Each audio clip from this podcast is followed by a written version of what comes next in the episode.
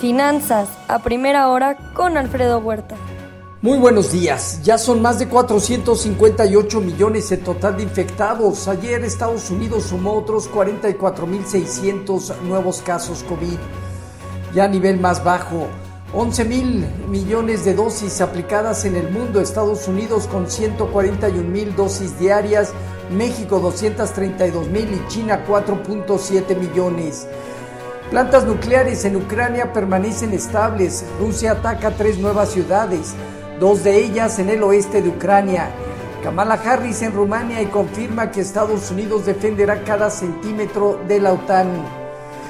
Vladimir Putin arremete prohibiendo la exportación en telecomunicaciones, equipo médico, vehículos, productos eléctricos, madera, trigo, maíz, cebada, centeno, dentro de una lista de 200 eh, productos. Goldman Sachs cierra negocios en Rusia, primer banco en Wall Street y se suma JP Morgan. China duplicará la banda de negociación con el rublo tras la caída de la moneda rusa, medida que impulsará el comercio bilateral. El Senado aprueba el, de Estados Unidos el proyecto de financiamiento de 1.5 billones de dólares, incluyendo ayuda a Ucrania por 14 mil millones de dólares. Eh, Putin advierte que seguirán presionando el alza en energéticos y alimentos. Ayer la inflación en Estados Unidos en su nivel más alto en cuatro décadas afectan energéticos y alimentos. En Asia Pacífico, sesgo negativo, caídas de Hong Kong y Japón entre 1.6 y 2.1%. Europa se mantiene tónica positiva, reaccionando con cierta velocidad desde 1 hasta casi 3%. En ese rango están Francia, Alemania, Italia, España y el Financial Times de Londres. Tono más restrictivo del Banco Central Europeo que dejó sin cambio la tasa de interés en 0% y el programa emergente de compra de activos, el PEPP, termina en marzo. Reino Unido duplicó su déficit comercial en enero con una actividad productiva, también en ese mes de 0.8%. La inflación en Alemania en 5,5%, eh, y España en 7.6%, su nivel más alto desde 1982. En divisas hoy, un índice dólar que va negativo 0.1%, el euro operando en 1.102 avanza 0.4% y la libra 0.2% arriba. En materias primas, el petróleo, el WTI en 107.7 dólares, el Brent del Mar del Norte en 111.3 dólares, entre 1,5 y 2% arriba. El oro en contraparte en 1977 dólares, abajo más del 1%, al igual que la plata, el cobre estable. Ayer cierres negativos de las bolsas en Estados Unidos afectadas por un entorno bélico y la presión inflacionaria, sector de energía al alza y el de tecnología como principal baja. El dólar ganó terreno y la curva de rendimientos del tesoro se presionó al alza. Esta próxima semana habrá decisión de política monetaria de la Fed.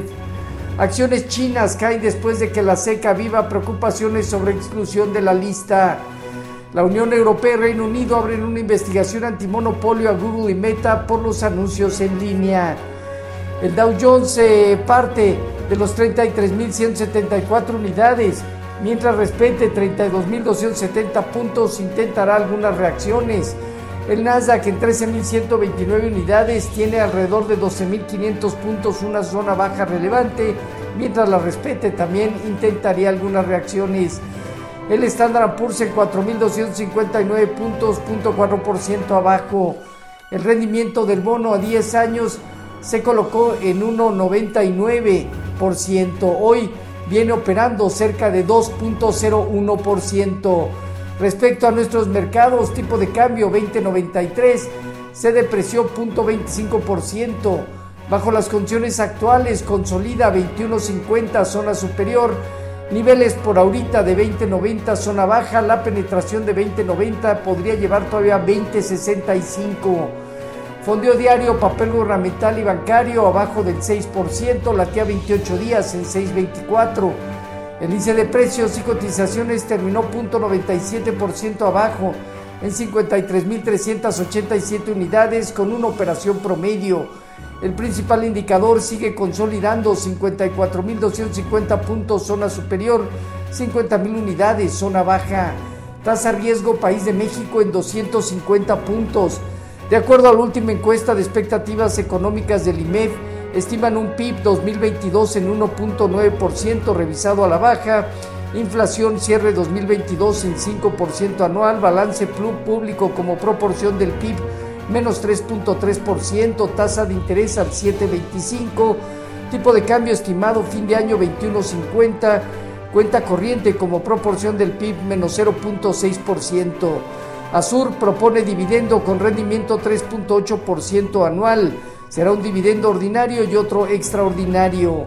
Hoy, sentimiento en la Universidad de Michigan, discurso del presidente Joe Biden, conteo de equipo de postpetroleros Baker Hodge, posiciones netas no comerciales de materias primas, divisas y bolsas. Fin de semana donde Estados Unidos hará cambio de, horario a verano. En México, datos de producción industrial. Los eh, futuros se mantienen reaccionando entre 1 y 2% arriba. Dow Jones, Standard Poor's y Nasdaq.